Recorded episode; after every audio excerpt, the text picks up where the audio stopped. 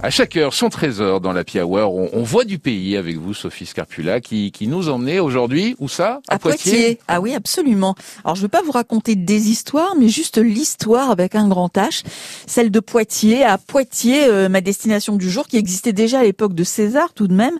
On sent la présence de l'histoire à chaque détour de rue, à chaque ruelle. Aujourd'hui universitaire, ville universitaire, elle a trouvé son point d'équilibre entre passé et présent. Nous sommes dans le département de la Vienne, dans le centre-ouest de la France, hein, pour situer environ à 240 km de Paris. Et autant dire qu'il fait bon vivre à Poitiers, où l'on nous écoute d'ailleurs sur France Bleu Poitou, évidemment. En sortant de la gare, vous prenez la passerelle et vous comptez 89 marches. Et je peux vous en parler des 89 marches Ah bon parce que je les ai beaucoup empruntées, voyez-vous. Vous arrivez sur ce qu'on appelle le plateau. Et là, vous êtes dans la ville. Ça y est. Levez le nez en vous baladant. C'est un, vraiment un conseil important. Cette ville perchée, surnommée la ville aux 100 clochers, Première incontournable, Notre-Dame-la-Grande. Elle date de la première moitié du XIIe siècle. Regardez la façade. Vous allez y découvrir une frise racontant l'histoire d'Adam et Ève jusqu'à la naissance de Jésus.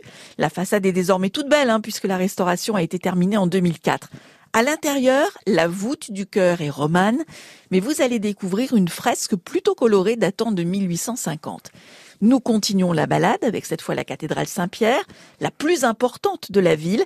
Elle a été commencée en 1160 au temps d'Aliénor d'Aquitaine, toujours très présente à Poitiers et souvent évoquée.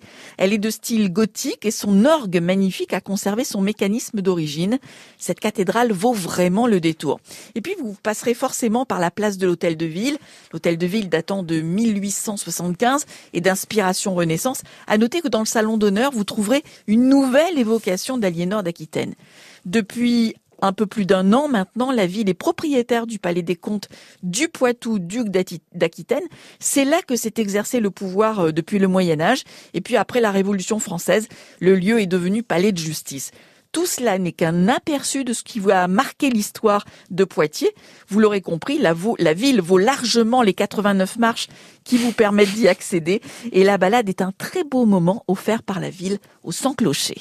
Pas prévu qu'on mette un escalator à la place de ces 49. Non. c'est Bah pas- non, ça- ça aurait moins de charme. Évidemment, évidemment. Enfin, voyons. C'est vrai que depuis le début de l'été, depuis euh, qu'on euh, énumère tous ces, ces trésors de nos régions, on a l'impression que, que bah, la réalité, c'est que la France est un, un coffre-fort assez Ah, mais ouvert. c'est merveilleux, Et on n'a rien à envier aux Suisses. Mais pas hein, du tout. En termes de coffre-fort. on continuera évidemment tout au long de, de cette semaine euh, ces balades en direction des trésors de nos régions. Pour l'heure, une nouveauté. Ben Majué, Pomme, j'attends sur France Bleu cet après-midi.